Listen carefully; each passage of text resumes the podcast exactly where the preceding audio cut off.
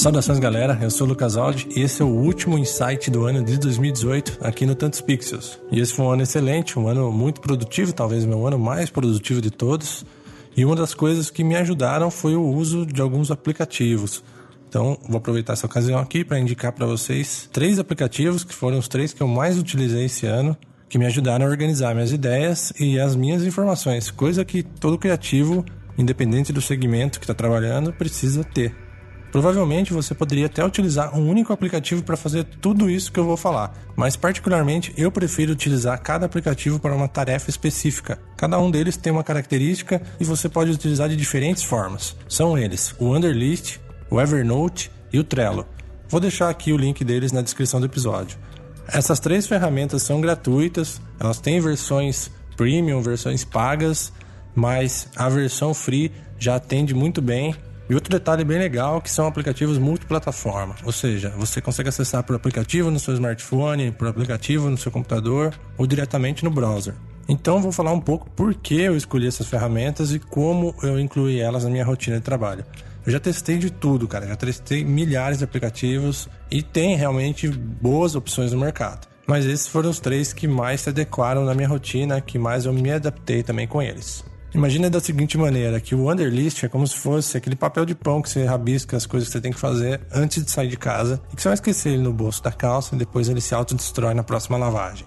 Já o Evernote é como se fosse aquele caderninho surrado que você leva para todo lugar e que tem anotação até na capa. E o Trello é aquele grande quadro todo bonitão na sua empresa que você fica lá pregando os stick notes, todos coloridos e organizados para gerenciar seus projetos e atividades. É mais ou menos com essa lógica que eu utilizo esses aplicativos. Então o Underlist é a minha listinha de tarefas básica, meu to-do list, que eu vou utilizar para fazer minha programação do dia seguinte ou até para fazer a lista de compras do supermercado. Uma coisa bem básica e simples. E esse realmente é o grande lance do Underlist. Ele é extremamente limpo e simples. Então fica fácil para você compartilhar de repente uma lista com alguém, a sua namorada, por exemplo, e ela vai conseguir utilizar numa boa, mesmo sem ter muito conhecimento. Já o Evernote eu utilizo como meu caderninho de anotações mesmo, ou um depósito de ideias. E o legal é que eu posso inserir informações nele de diferentes formas. Eu posso mandar um áudio, eu posso fotografar alguma coisa, posso fotografar a página de um livro que ele converte o texto presente naquela imagem em texto editável para você. Isso é bem legal. Mas a grande utilidade dele para mim é criar caderninhos de acessos ou de informações de clientes. Não tem coisa mais chata do que perder informações de acesso, aquelas informações que se perdem com o tempo, como por exemplo informações do seu próprio site ou de clientes. Pensa só, qual é a sua hospedagem? Qual foi o e-mail que você utilizou na compra dessa hospedagem? Como que está o acesso do registro BR, o DNS? E qual é a palavra-chave do suporte técnico? Eu duvido que depois de um ano você vai lembrar ainda dessas informações se você não organizá-las direito. Outra coisa bem legal que eu faço com ele é criar um caderninho de tutoriais, meus próprios tutoriais. Então, por exemplo, toda vez que eu aprendo a fazer algum tipo de procedimento, eu anoto ali os passos e guardo uma notinha.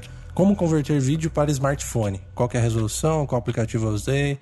Como que foi o procedimento? Como redirecionar o meu domínio para um outro link dentro do registro BR. São coisas que a gente pesquisa, aprende, faz uma vez e no dia seguinte já esquece, e toda vez que surge a necessidade tem que ficar pesquisando e reaprendendo aquele procedimento que poderia estar anotado ali em 3, 4 passos. Imagina só um caderninho de receitas ali, cara. Nossa, infinitas possibilidades para usar o Evernote. E por último, o meu querido Trello é um aplicativo aí que eu já utilizo há alguns anos e todos os meus trabalhos e projetos eu organizo e estruturo nele. Eu gosto bastante porque é uma ferramenta bem simplificada e visual. Então, por exemplo, eu crio um quadro para o meu cliente, uma coluna para um projeto do, daquele cliente e notinhas dentro dessa coluna para as tarefas que eu tenho que fazer para concluir esse projeto. E todo o processo é feito na base do clique e arrasta. Então você consegue sinalizar com cores, com adesivos, atribuir para alguma pessoa, trabalhar em equipe. Ele funciona bem tanto para projetos maiores quanto para pequenos projetos.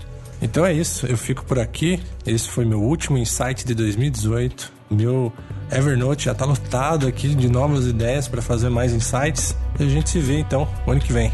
Até a próxima.